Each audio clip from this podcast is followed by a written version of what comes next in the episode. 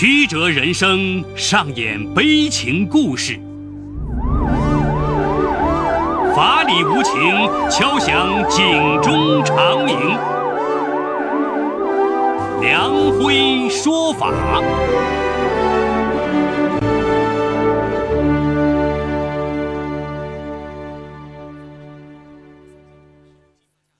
梁辉说法由上海故事广播与现代家庭杂志社联合播出。好故事，好声音。听众朋友，大家好，我是梁辉，欢迎收听梁辉说法。二零一四年十月，广东汕头市区连发二十一起飞车抢夺案。飞车贼每次作案只身一人，专挑单个女性下手。摩托车呼啸而过。事主手中的包包被瞬间抢走。一个报案人向警方描述飞车贼的特征是：男性，短发，身材不高，偏瘦。然而，汕头警方将嫌疑人抓获之后，却意外发现，这名飞贼竟是女儿身，而且是一个月入万元的贵金属金融投资公司的女白领。她光鲜的职业。与人们想象中的冷酷凶悍的飞贼形象相去甚远。那么，从女白领过渡到女飞贼，这个中间到底发生了什么？今天我要给大家讲这么一个故事，叫“从女白领到女飞贼有多远”。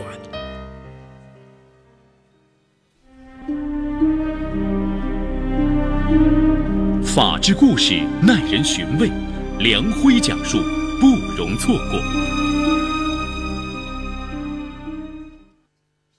二零一四年十月，汕头公安局龙湖分局多个派出所接到多起事主报案，称被人飞车抢包。抢劫案直接威胁人民群众的生命财产安全，汕头警方秉承抢案必破。抢犯必抓的工作理念，开始缉拿犯罪嫌疑人。在对多名事主的询问中，警方了解到犯罪嫌疑人的体貌特征：青年男子，短发，个头瘦小。警方在讨论案情时一致认为，胆子这么大，敢在大白天公然抢劫，应高度怀疑社会劣迹人员和刑满释放人员。于是，警方将目标锁定二十五岁至三十五岁有前科的人员，个头在一米五八左右。二十七岁的江西男子李某最先进入警方视线，因为他的个头也只有一米六，曾因盗窃罪被判八个月，案发时间短，刚好是他出狱时间段，在各方面。都与飞车抢夺的犯罪嫌疑人相似。警方高度怀疑李某刑满释放之后重操旧业。正当警方对李某进行缜密侦查的时候，汕头龙湖公安局背后的一条街上又发生了一起飞车抢夺案。警方立即通过技术手段锁定李某的行踪，却发现此案并非李某所为。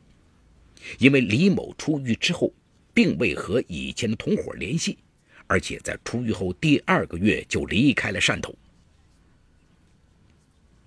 警方大胆推测，犯罪嫌疑人胆大包天，敢在公安局背后的街上抢劫，极有可能是团伙作案。由此，警方把有抢劫前科的周某一伙作为侦查目标。周某一伙曾经有过入室抢劫前科，然而周某一伙人的身高体型与警方锁定的嫌疑人形象相去甚远。此后短短两个月，犯罪嫌疑人就抢劫了二十一次，案件侦破陷入了僵局。不过，警方走访时发现，案发现场沿途一户人家的摄像头刚好记录了飞车贼的行踪。警方迅速对嫌疑人的来去路线轨迹进行跟踪摸排，发现嫌疑人每次行程的起点都在市区一家规模很大的金融公司。二零一四年十二月二十四号，警方身着便衣，以咨询金融业务为由，与嫌疑人正面接触，结果却给了他们一个天大的震惊：嫌疑人竟是一名年轻漂亮的女性。由于所有报案人均声称该飞车贼是一名男性，民警始终沿着嫌疑人为男性的思路展开追捕。现在，这名女性的出现让民警感到没有把握。可是，所有的证据确实都指向这名女性。民警于次日在某家中对其实施了抓捕。原来，这名女白领。名叫廖春吉，今年二十九岁，汕头市人。他大学毕业后曾在广州一家传媒公司当会计，后来为了离家近一些，又从广州回到汕头，在一家加油站工作。几个月以后，他从加油站跳槽到一家通信公司，在这里干了没多久，他又跳槽到汕头一家贵金属金融投资公司做业务经理。在这里，他月薪上万。不菲的薪水让他终于不再跳槽。为了上下班方便，他还买了一辆轿车，日子过得非常舒服。廖春吉很看重友情。二零一三年初，一位认识多年的朋友说，他想做生意，需要十万元启动资金，请廖春吉帮他担保借这笔钱。廖春吉爽快地答应了。可令他慌乱的是。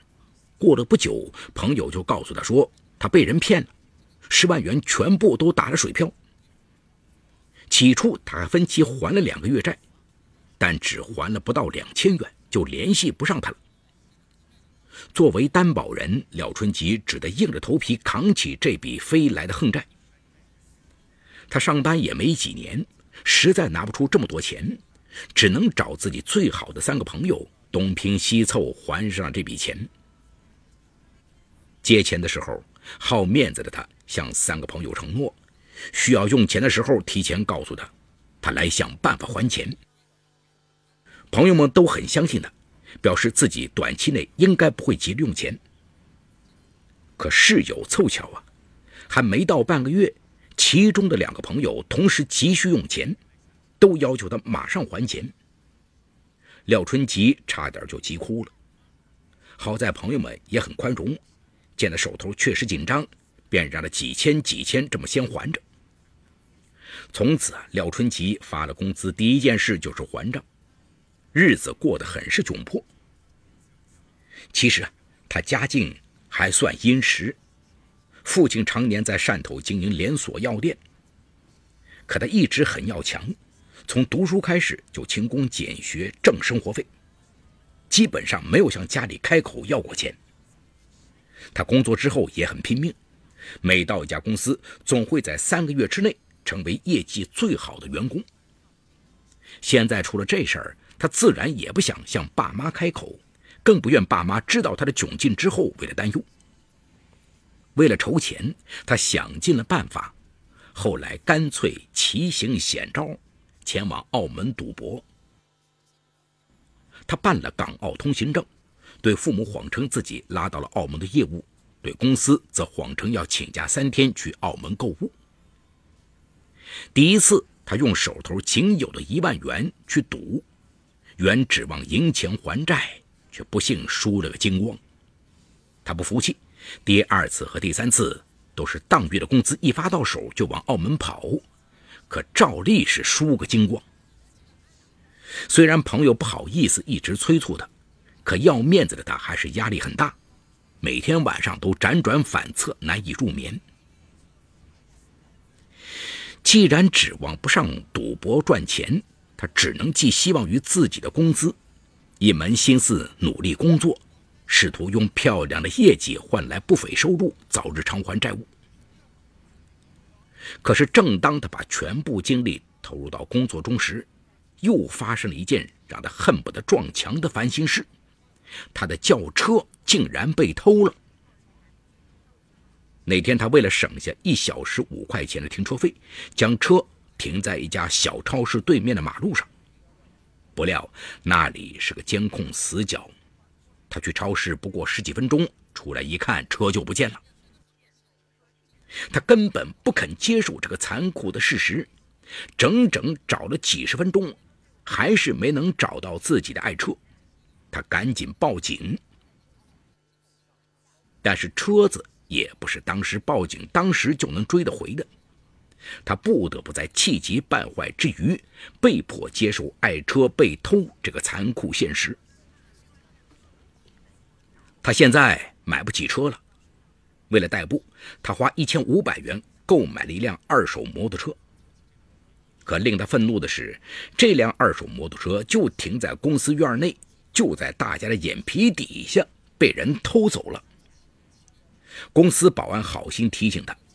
现在偷摩托车的现象特别严重，你怎么敢这么大意，连把车锁都不配？他垂头丧气的听着，只能自认倒霉。为了上下班方便，他又买了一辆二手摩托车代步。尽管这辆二手摩托车上了锁，可一周之后，还是在他家门口不远处被人给偷了。更令他崩溃的是。仿佛撞邪了一样，此后他又购买了三辆摩托车，全都被偷。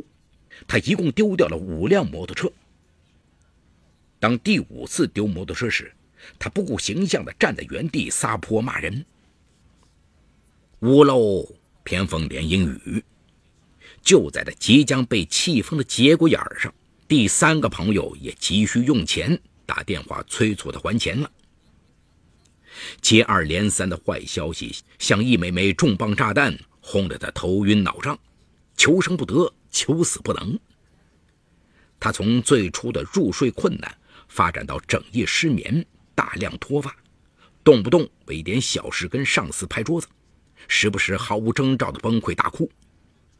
他感觉坏情绪就像一只膨胀到极限的气球，再不拿针戳破它，它就要爆炸了。这里有情与法的冲突，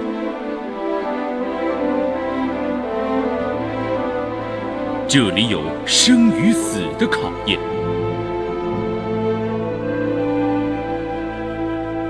这里有爱与恨的交织，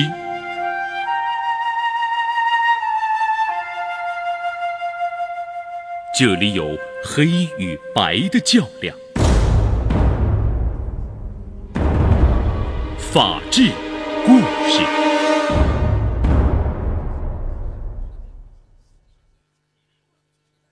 为了减压，廖春吉剪掉了及腰的秀发，平时就穿中性化的 T 恤、牛仔裤。同事们开玩笑说：“哎，你这发型、这行头，猛一看还以为是个男人呢。”这说者无心，听者有意啊。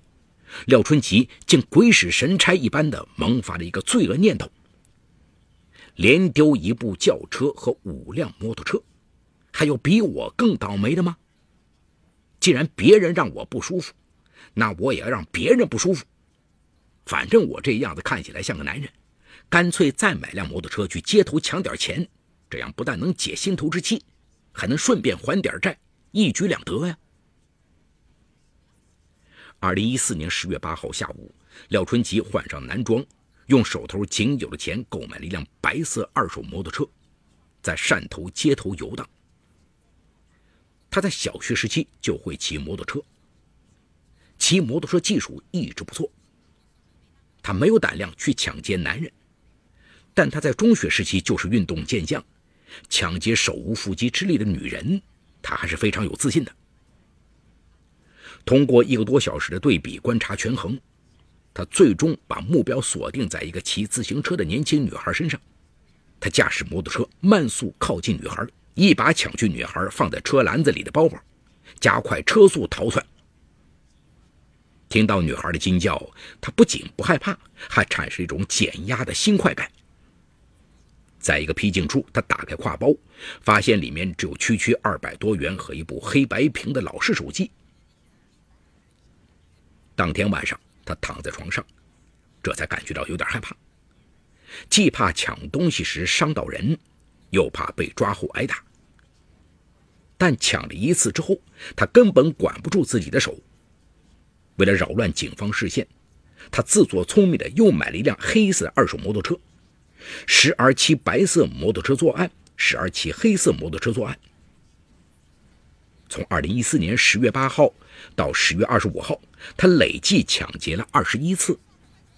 他把抢来的手机都卖了，最贵的一部手机也只卖了两百元。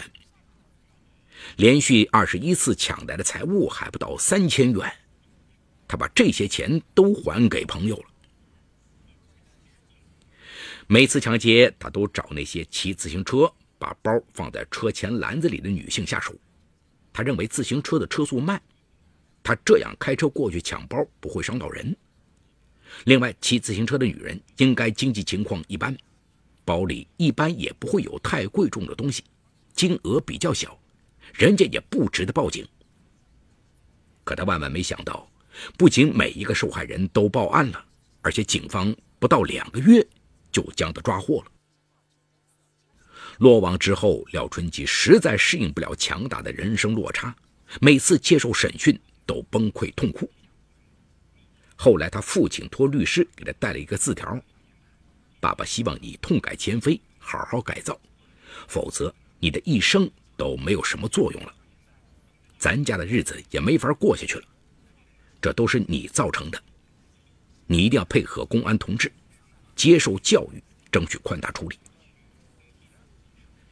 看到父亲的字，廖春吉泣不成声，从而对自己在汕头龙湖地区飞车抢夺的犯罪事实供认不讳。他说：“我真的非常后悔，对不起那些被我抢了包的人。”虽然钱不多，但至少他们受到了惊吓。我对不起养育我的爸爸妈妈。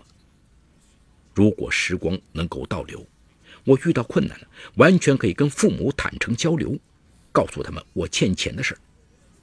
有了疏通的途径，我的情绪就不至于那么崩溃，也就不至于为了发泄上街头抢劫。我现在非常想见爸爸妈妈一面，当面对他们说声对不起。我希望法院能轻判一点。让我早点出去，以后我会重新找一份工作，用自己的双手正当赚钱，把欠的债还了。都市女白领堕落成令人闻风丧胆的女飞贼，令家人和朋友扼腕长叹。职场中、生活中，谁能没有点坏情绪呢？可是能够控制住自己坏情绪的人，比拿下一座城池的将军还要伟大。好，故事说到这儿就告一段落。故事中犯罪嫌疑人为市民。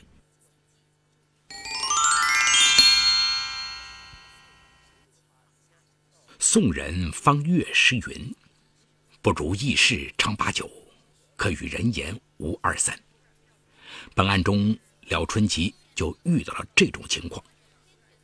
他先是为朋友担保，给自己带来了巨额的债务，为了还债。又找朋友东挪西借，经济陷入拮据。而后汽车也被偷了，买的摩托车又接二连三的丢失。这一连串的打击让廖春吉心态产生了巨大扭曲。他没有好好的汲取教训，振作起来，而是走上了飞车抢包的邪路，不仅没能减轻经济负担，还身陷囹圄，后悔莫及。本案的主要法律问题可以归结为。廖春吉飞车抢包行为如何定罪？是定抢夺罪还是定抢劫罪？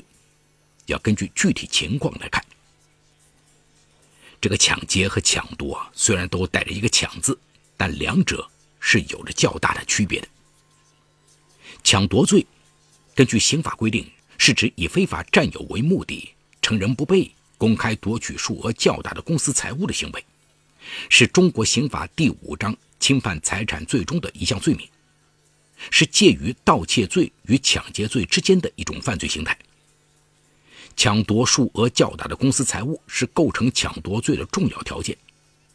此外，抢夺的情节对定抢夺罪也具有影响。因此，抢夺公私财物数额不大、情节显著轻微的不构成犯罪。那么，抢劫罪呢？根据刑法的规定，是以非法占有为目的。对财物的所有人、保管人当场使用暴力、胁迫或其他方法强行将公司财物抢走的行为。本罪侵犯的客体是不仅是公司财物的所有权，还有公民的人身权利，其危害性大于抢夺罪。凡年满十四周岁并具有刑事责任能力的自然人，均可以构成抢劫罪的主体。此外，关于飞车抢夺，最高人民法院、最高人民检察院关于办理抢夺刑事案件适用法律若干问题的解释第六条规定：驾驶机动车、非机动车夺取他人财物。具有下列情形之一的，应当以抢劫罪定罪处罚：一、夺取他人财物时，因被害人不放手而强行夺取的；二、驾驶车辆逼挤、撞击或者强行逼倒他人夺取财物的；三、明知会致人伤亡，仍然强行夺取并放任造成财物持有人轻伤以上后果的。客观上。判断廖春吉的行为是构成抢夺还是抢劫，主要是看抢的方式如何，造成的后果如何。抢夺通常是趁人不备，公然从被害人手中把东西抢走，抢的过程中对被害人不施暴力，被害人一般来不及反抗，也不存在上述司法解释中所规定的情形的。抢劫则是使用暴力，或者是以暴力相威胁。或存在上述司法解释中规定的情形的，如先将被害人撞倒或者强行夺取，导致被害人受轻伤以上等。从本案中交代的犯罪过程来看，廖春吉的主要行为是抢夺，但是没有具体细节的描述，无法判断其是否构成飞车抢夺转化成抢劫的情形，故对此案的定性暂不做评论。本案中，廖春吉的行为让人惋惜。他本来有着令人羡慕的职业、美好的生活，然而因为一连串的坏运气，让他性情大变，铤而走险，锒铛入狱。正如他自己所说的：“如果时光能够倒流，他遇到困难了，完全可以跟父母坦诚交流，寻求帮助，也不会有今天的下场。”然而，磁带可以倒带，生活却不可以倒带。在此，我们要提醒年轻人。当碰到自己解决不了的事情时，寻求他人的帮助也是一种能力，而且如何正确的寻求帮助也是需要不断培养的，切不可图一时之快，致一生后悔。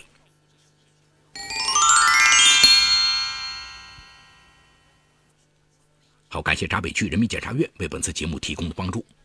本次节目编辑主持梁辉，后期制作王文琪，监制赵杰、张建红。感谢您的收听，我们明天再见。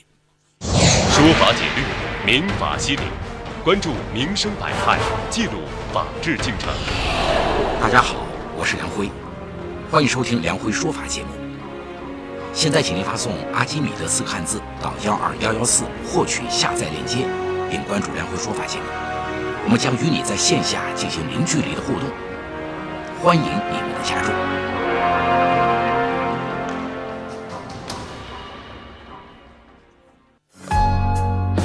好故事，好声音。您现在收听的是 FM 一零七点二上海故事广播。